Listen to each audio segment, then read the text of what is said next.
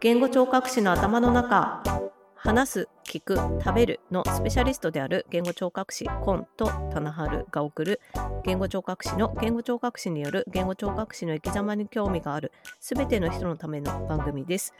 言語聴覚士として半歩先を歩く2人の頭の中を覗いてみてください。というわけで、はい。今日も私コントそして棚春さんと2人でお話をしてまいります。はいよろしくお願いしますはい今日はですねはい。ツイッターでしか見てないけど あの X っていうのかは ST 協会からい。出されているうん障害学習プログラムの改定についてはい。思うことをね、ちょっとお話ししていこうかなと思っております。よはい。はい。お願いします。ろしくお願いします。はい。私もあの協会からメールというか会員サイトのお知らせで。連絡が来て、まあ、パブリックコメントとして意見を求めているっていうことで、それで知ってまださっとしか見てないところですけどうんうん。X で、まあ、言語聴覚士の方のアカウントとかでねちらちらこうパブリックコメントしましたっていうのをうんうんうん。見かけてですね、この2そうですね週間ぐらいかな。うん。なのでまあちょっと考えてみるきっかけになるのかなうんというふうに思っておりますが、うんうん。そうですね。はいそもそも障害学習プログラムというのは何かうん。ということですけれども、うんうん春さん受けたことありますか障害学はい習プロ。グラム、私は、あの、必要な要件を満たすべく、新人時代からせっせとポイントを貯めていった人なので、偉いはい。はい。あの最後の、あの、認定言語聴覚士の講習会を受ける手前までは、プログラムは全て終了している人ですね。素晴らしい こういうこと言うとね私本当にあの不真面目だなっていうのが出てくるんですけどいやいや障害学習プログラムあの協会が今回のパブリックコメントを求める上で出している資料の中に書かれているものをちょっと読みますとですね、はい、はい、お願いします。障害学習プログラムとしては、まあ、協会士会に入会した後に基礎プログラムっていうものを開始して、うん。でまあその中でうん。言語聴覚士として必要な教育をですね、まあうん協会主催もしくは士会主催の研修からセミナーなどで受けていって、それを単位として加算していくっていうことで、まあ、うん。ポイントって呼ばれているものを貯めていく。うん。うん。でもう一つは学会に参加したりうんうん。発表したり発表したい。発表の方が点数高いはずなんですけど、うんもしくは職能活動ですね。これはうん。きっと司会でアクティブに活動したりとか、うんうんなんかそういうことだと思うんですけれども、うんうんそういったところでも単位を取っていかなきゃいけないと。うんうんうん。とあとは司会ってここに書いてあるんですけど、うん。自治体別の司会のことを意味するんじゃないかなと思いますがその司会等で開催される多施設参加、まあ、いろんな勤務先の人たちが集まってる奨励検討会でうん。一例の奨励検討を行うということで基礎プログラムが終了する。うんで、まあ、それは1年目から3年目ぐらいの間に取っておいてほしいということなんですね。で、うん。基礎プログラムが終わった後専門プログラムうん。ということになって、うんそこでも学会発表したりとか、うん。まあ、論文執筆職能活動っていうものもしたりとかうんっていうふうに書かれていますね。うんでこれを今回改定するにあたってもう少しカリキュラムを拡大していくっていう方向になっていく。うんというふうに理解してるんですけど今回の資料。うんうんでそれについてですねうん まあいろいろ思うところが皆さんおありになるというようなうん印象をここまでのところ受けております。うんそうですね。うん専門あうんと障害学習プログラムすごくたくさんあるなっていう、今のプログラムでもね。そしてうんうん。コロナ禍になる前って、うん。講習会が基本的に東京か大阪だったと思うんですよね開催が。うんうんうんうん。全体での開催はそうですね。あの、うん教会が主催するものに関してはそうかもしれないですね。あとは ST 学会の中うんうんうでん。基礎プログラムみたいなうんうんのとか、あそうそうそう。専門だったかな？なんですね。開かれてたかなと。かね。うん。はい、はいはいやってたかなっていう感じで、まあ、基本どこか一箇所で集約されてかつては開催されて、まあ、ここうん。23年はコロナ禍でオンラインということにはなってますけど、うんうんまあ、決まった日に出席しなければならない、うん。しかも結構長いですよね1回の時間がね。うん。3時間ぐらいだったかな。うん、うんっていうまあ土日開催が多いとは思うんですけど、うんまあ、そういうのもあったりして、まあ、私的には結構うん。ハードルが高いって今まで思ってきてたあんですよね。ーそうなんで。すね。うんとコロナ禍の前はうんうん。首都圏にいないので、うん。首都圏もしくは関西にはまあ行こうと思えば行けるけど、うん。日帰りではやっぱその3時間とか、うん。もしくは1日の研修だったりするとちょっと厳しうんうんいでそれ全部自費でやんなきゃいけない、うんうんでしょ？うん。宿泊代交通費プラスってなったらちょっときついなってうんいうのと、まあ、北海道帰ってきてからは特に難しいので、うんうんっていうのがあったりとか、あと子供が生まれて子育てが忙しい時期がちょうどコロナ禍だったので、うん。オンラインとはいえみたいな、うん参加がなかなかハードルが高いと、ずっと思い続けてきたっていう、うんまあ、それでもやってる方はやってますけどっていう感じだったんですけど棚春さんはどんな印象がありました？実際受けてみても。あそうですすね。私はもうそれこそ本当に新人の頃からこうやっていたことだったので、当時は独身だったりもして、時間に余裕もあるし、まあ、割と住んでいる場所が都内に近いところだったりとかで、まあ、また住んでた入ってた研修会でも結構いろいろと、あのプログラムに沿った講座を出していたのでえ参加しやすかったーなっていう感じはありますが、うん。あの実際のあの講座はうん。本当にこう一方的に講師が話をする座学というスタイルなので、あのそれを聞いただけで何かができるようになるかと言われると、なかなか臨床に直で生かすっていうのは難しいところがあるなとは思っていて、で、まあ、特に基礎系のものに関しては、本当にこうベーシックな内容であのそうだな法律のこととかもうんうん。含んだりとかもして、あの知識として知っておいてほしいことがメインなんですけど、うん。まあそのさらに発展したものに関しても、まあ、座学であることには変わりないので、うん。まあ、その日頃の臨床の中での、まあ、知識のおさらいであったりとか、まあプラスアルファでなんか知っておいて役に立つこともちろんあるんですけどうんうーんなんかこう臨床にじゃあ明日から使えるみたいなそういう感じとはまたちょっと違うのかなという感じがうんうんしていました。なのであの、うん、受けることによって私なんかはあのなかなか直接お話を聞けないようなこう本の著者の先生方がこうんうん。ういらしていただいてこう話を聞くみたいな、うん。そういう意味ではなんかこう憧れの人に会いに行くみたいな、うんうんうん。そういうことの機会だったりとかはしてもちろんあの講師の先生方が言語聴覚士ばかりじゃなくて、お医者さんとかあのーまあほいろいろな職業の方来てくださるのでなんかそういう意味であのーまたとない機会だから行きたいみたいなそういうのはあったりしたんですけどほう。なんかこう、うんま、これを聞くのどうなんだろう。これ意味あるのかなみたいな風に 思ったりするようなものもあったりはうん中にはするので、そうね。はい。なのでこうなんだろうポイントを取るためにうん。出なくちゃいけないみたいなうん。風にどうしてもなってしまうから、うん。こうなんていうのかな。能動的に自分から勉強しに行くっていうのとまたちょっと違くなっちゃう部分っていうのがどうしても出てきて、うん。それはなんかうんどうなのかなっていうふうには思ったりすることもありました。そうですうね、ん。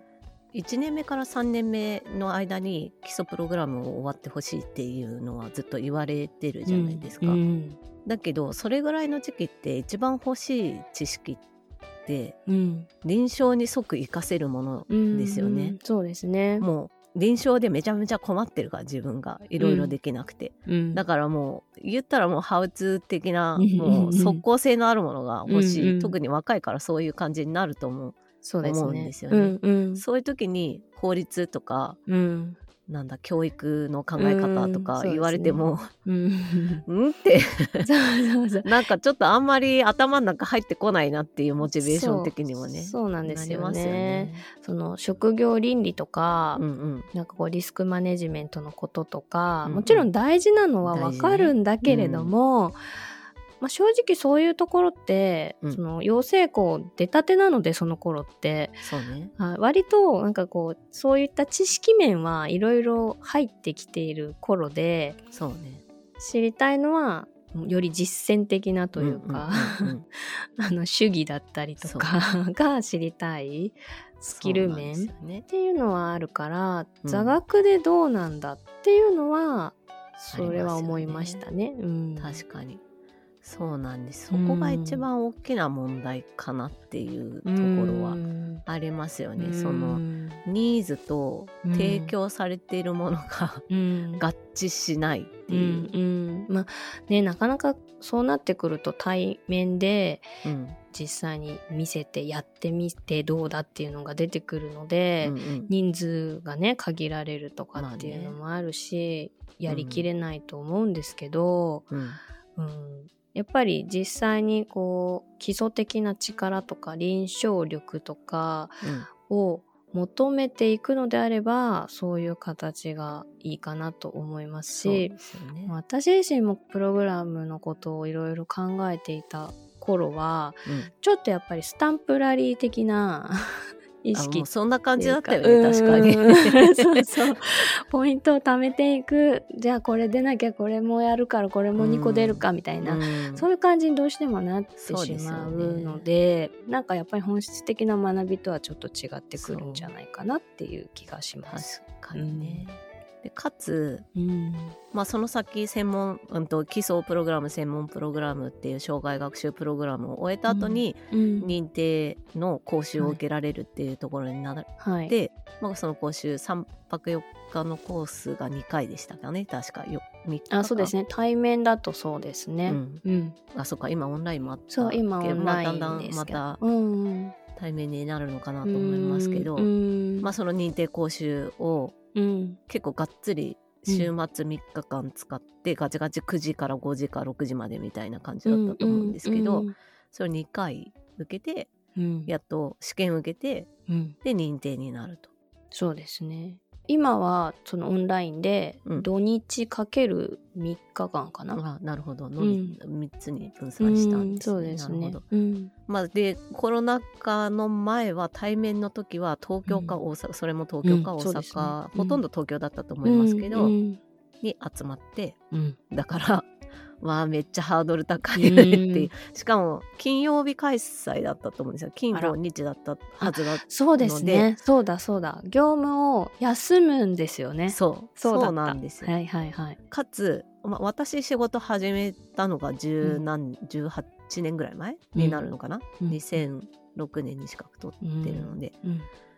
その頃はうん。まだ土日休みの病院多かったですけど、ええ。今もう365日リそうハですね。主流なので365うん。この10年ぐらいですよね、うん。そうすると土日休めないっていう人、うん。そうですね。連休が難しくなりますよね。そうそうそうそう、うん。連休そうそう、うん。とかね。っていうのもありながらうん。じゃあどうやって休むとか。うんねあのん。私みたいに超地方だと、うん。だって前の、まま、前乗りえ9時ですよね。9時スタートだったら絶対前乗りじゃない、うん。前乗りのね札幌うん東京なら飛行機最終9時10時とかあるから、うんうんまあ仕事終わってからも行けるかもしれないけど、そうじゃない地方の人だったら、うん。うんプラス前後に1半日が日はねうん必要になりますね。最低でもってなりますよね。うんうんえ？ってな帰りもさ 6時までだったらさ、うん。帰れない人だっているじゃないとか、うん。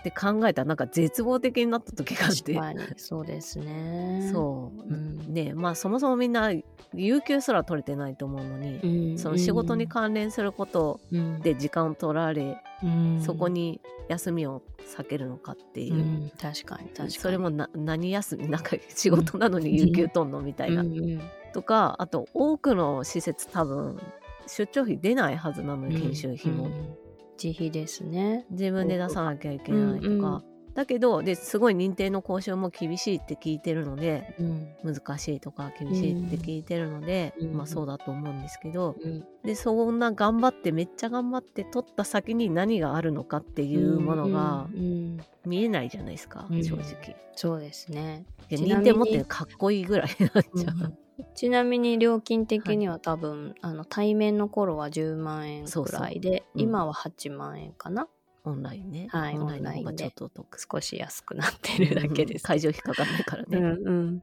いや、ねうんまあその研修にお金かかるのはまあ講師のあるからしょうがないかなっていうのは思ったりはするんですけど、うんまあでもそれ自分で背負うってなったらね、うんうんやっぱ大きいですうよね。んそうですね大きいとは思います。かなり大きいですよね。うんうんその分がこういう考え方ってよくないかもしれないけど回収できるのかってやっぱなるじゃない。あそうですね、うん、やっぱりコスト意識っていうのはどうしても資格取得にはつきまとうかと思います。うんだってね言語聴覚士になるにもお金がかかるじゃない、うんうん。めっちゃかかるじゃない？大学とかだったら。うんでさらに認定っつって、うんうんうんうん。で今度専門っていうのもできるってなったら、うんうんうんもうどどこまで積んでいかなきゃいけないのかなっていううん。のと、そのためのなんていうか時間労力とかうんって考えると、なんか遠くなっちゃうような気がして、まさにすごい難しいなって、この構造っ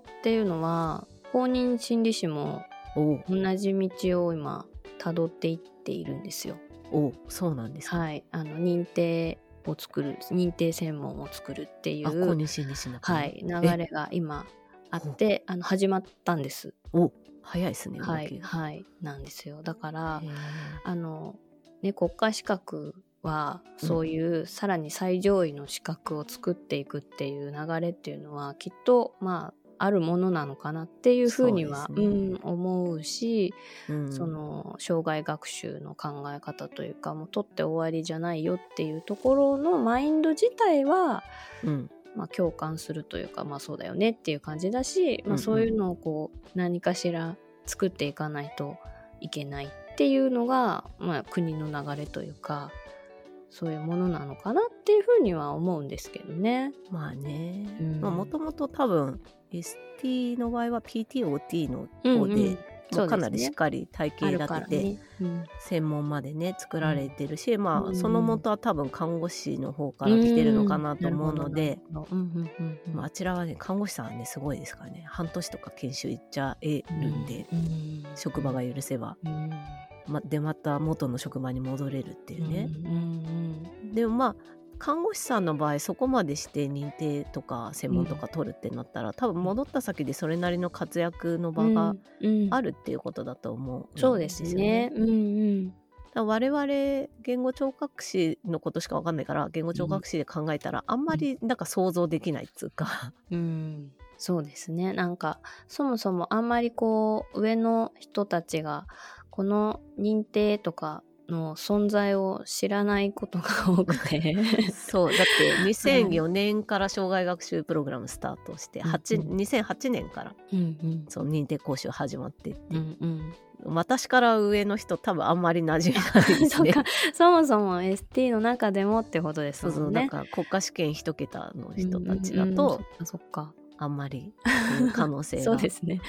もうあねる。バリバリ管理職の皆様ですからね。まあね、それでも取る人は取るのかもしれないですけど、上の人もね。うんうんうん。だけど、ね、制約がいろいろある中でっていう、うんうんうん。あえてっていうのが、うんだってこれあの一番みんな思ってることだと思うんですけどうんうん。認定取っても給料が上がらない そうですね。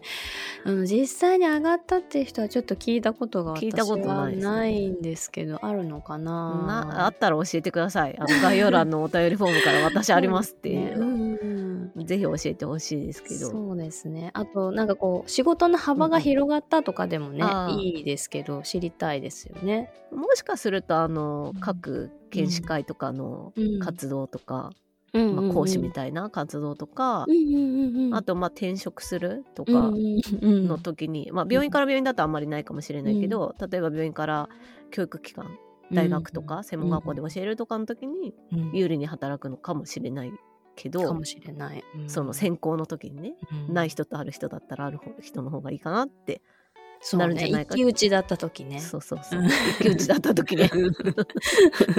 まあ大抵そういうとこ、あ大学は業績の方が多いとは思うんですけど、うんね。まあでも、うん。今大学の先生たち結構認定取ってる人多いからうん、大学側として取っててほしいっていうところもあるかもしれないし、うんわかんないけど。るほど。うん、まあねそういうのでう。ん。有利に働くっていうのはあるかもしれないけど、うんうんうんうん。多くのマジョリティの人たちにとっては、そうマジョリティはい。あの一番気になる金銭的報酬っていう意味のプラスがうん。なくて負担がでかいっていうのが一番難しいのかなっていうので,、そうね。そこのメリットをもうちょっと示してもらえると、うんうんないんだと思うんだけどね。いやいや、いやでもそれはそのそもそもこの今回の改訂版を作る作らない以前のうん問題だと思うんですよね。私自身もそういうふうに思ってたことがうん。あるから目指してたけど、ちょっと中断みたいな感じになってるのはそのせいもあって、だからそこのやっぱり部分を根本的にどうしていくかっていうのはあのずっと課題として残り続けているからうん。そこですよねきっとポイントはね。そう。うん。あと、もう一個大きい問題かなって私ずっと思ってるのが、はい。うん。認定言語聴覚士なんとか分野、はい。言語発達とかうね、んうん。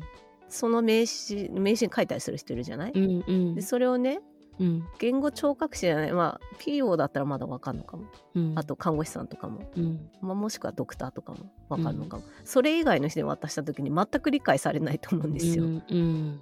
なんか書いてあるすごいのかもしれない。かもしれないで終わる。っていう、そこがすごいもったいないなって思うんですよ、うん。そんだけ大変なのに。本当に、でかつうん。中身があんまり見えないような分野、例えば発声発語とかは言語聴覚士じゃないと中身わかんないんじゃないかなって思なるうんでほすよね。ど。ほうほうほう専門と言われてもみたいな。そうそう。うん、確かにそうかもしれないね、具体的に何かっていうのが園芸とかだったらまあ園芸かってなるし、はいはい。発達ならまあ発達かってなると思うんですけど、うんうん高次能ももしかしたら伝わりにくい人もいるかもしれないですよね、うんうんっていうのがうんうん気になるんですよね、うんもったいないなっていう。うんうんうん。もうちょっとこうなんだろう知ってもらうところからっていうかね、うん。存在を。そう。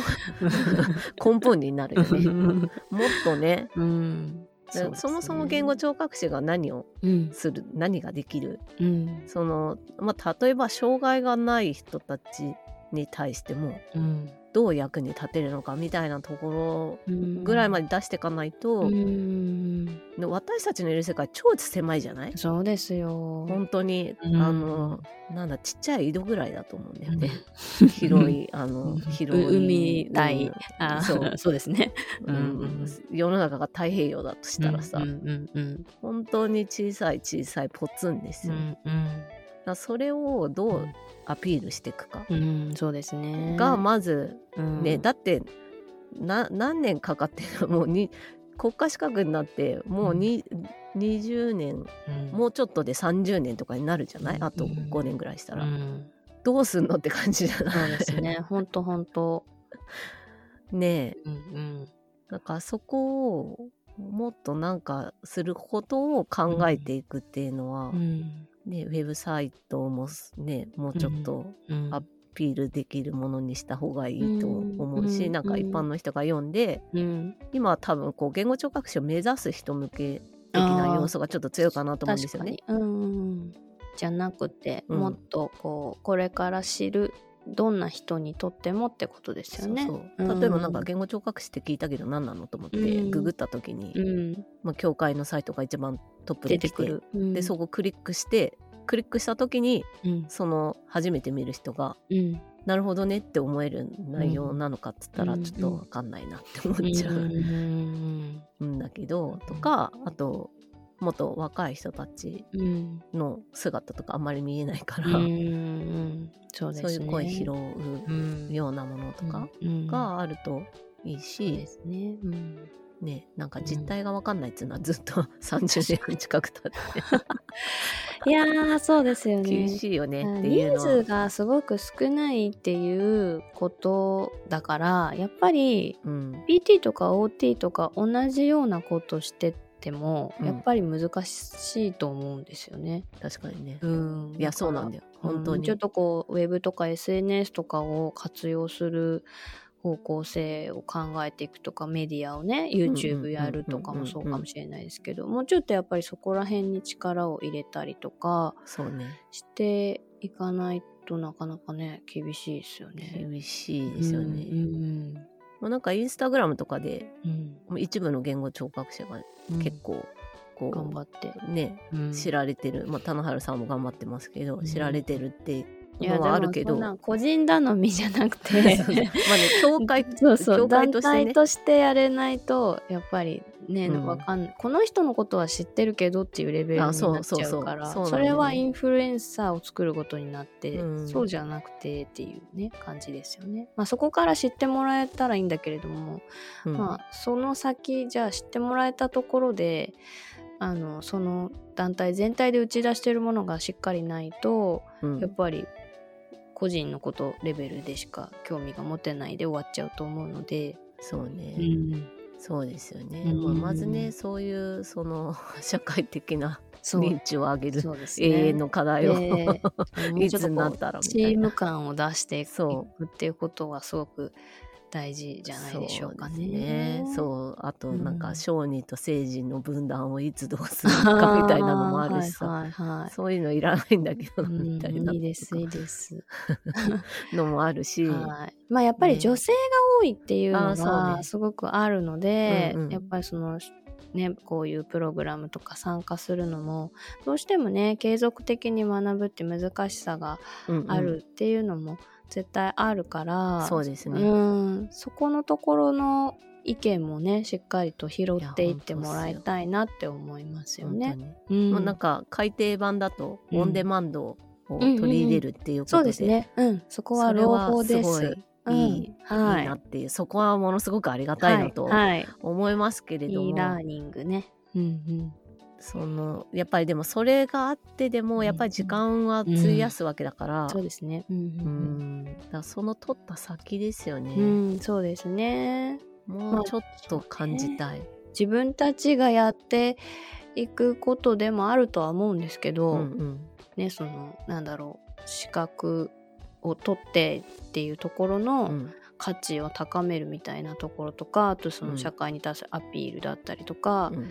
ね、そういうのは、まあ、個々人でもするべきことだけどでもそのチームとかグループ全体でもやっていかないとなかなかねこう一人一人が動いても微力っていうかね。そうね、うん。にそうね。広まり方が違いますもんね、ですね。そうですよね、うん。なんかまあなんか今今すぐ教会教会的にできることってなんか 批判めいて言いますが、うん。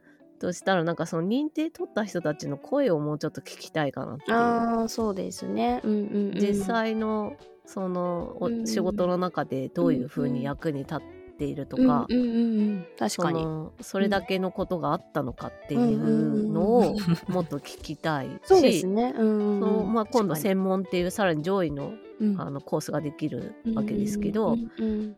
まあ、そういう人たち今認定持ってる人たちが専門に進みたいと思う気持ちがあるかどうかっていうのも聞いてみたいですよね。んなんで専門が必要なのか。うん。認定すら取りづらいのに専門があるっていうことがどういうことなのかっていうのはちょっとかなり見見えないなって思うので。確かにそうですね。実際に取得された方の声っていうのは集めていってもらって、ね、ね、それを聞くと結構前向きに検討する人も出てくるんじゃないかなっていう気がしますね。ね、きっと取った人たちはうん。何らかの効果は感じてると思うんですよ。うん。うん。あまり聞かないけど、うん、取って更新してるわけだからね、ね。5年でね。うんそういう声をねうん。リアルで聞きたいですようん。ね。そうですね。ねそういうのをちょっとあのメディアにしていただいて、うん。動画うん。が無理なら音声でもいいのでっていう。音声に。はい、うんまあブログでもいいですけど。なんかリアルに感じたいですよね。うんうんうんそうですね。集めていくっていうのはとってもいいアピールになると思います。うん。し我々みたいに子育てでこうキャリアが中断してても、うん取ったよっていう人がうんうん。複数人いるっていうのが分かると、うんね、ロールモデルになると思うので、うん。やっぱ大事ですよね、そういうのね。大事。結構そこに動かされてあじゃあ私もやろうっていう気持ちになる方多いと思うので、そうですよ、はい。ぜひ。ぜひ。我こそはという方であの とりあえず頭の中で話してもいいよっていう方がいれば ぜひあのご一報ください、はい。お話ししましょう。ぜひ聞きたいです。はい、認定がどういうものかっていうのも含めて、うんうんだしまあねまあ業界全体としては質の向上はどうしても必要っていうのは、そうまあ、特にね、すうん今いろんな問題ありますから、えええ教育のことではね、はい。なのであの全体的に向上するための認定のカリキュラムだったり、うんさらに上位の資格を目指していこうっていうのはいいことだと思うんですけど、うんただ壁が相当でかいままずっと来てるので。そのあたりはねみんなで考えていきたいと思いますし、うんまあこう今話したことをパブリックコメントに書けばいいのかな。そうですね。12月20日までだそうですので、はいはいまあその後でもちょろちょろ書いたらいいなとあそう思いですね。そますけどうですね。うんうんうん。あのねまあちょっと匿名じゃないんで勇気いるかもしれませんけど、うんうんうんパブリックコメント、はい。まああの声を上げていった方がいいということなので、うんうん。ちょっと私もやってみようかなと 思います、はい。ので皆さんももしなんかこう今の話をねずっと聞いてて思うことがあればぜひコメントをいただければなと思います。概要欄にコメント用の Google フォームご用意してますのでそちら匿名で書くこともできますのでぜひあのななんか一行でもいいのではい。聞かせてもらえたらなと思います。教会の人たちが聞くかは知りませんけど、ね、い。やいやいや、まあ、私たちへのね、コメントをい。ただければね、ぜひぜひ励みになりますので。あの、はい。特に私なんかで何もしてないんでねちゃんとややってから言えって言われるかもしれませんけど。いやいやいや。はい。ということで、はい。今日はこの辺でお開きにしようかなと思います。はい。言語聴覚士の頭の中は各週の水曜日に更新しております。はい Google Podcast、Apple Podcast、Spotify などで配信しております。それぞれ無料で聞けますので、お好きなプラットフォームでお聞きいただければと思います。YouTube でも少し遅れて配信しております。同じ内容を流しておりますが、そちらには棚春さんが作っているサムネイルもついております。はいそのうち、なんか YouTube もポッドキャスト化して、うん、いろいろあると思うので、まあ、サムネイルの方どうなるかわかりませんけれども、そうですね過去のものはうん全部サムネイルを作ってもらってるので、それも合わせて楽しんでもらえればなと思います。お願いします。はい、ということで今日はですね、えー ST 協会の方から出されております改定障害学習プログラムのうんことについて、はい2人で思うことをお話ししてみました。はい。また私たちの頭の中を覗いてみてください。ありがとうございました。ありがとうございました。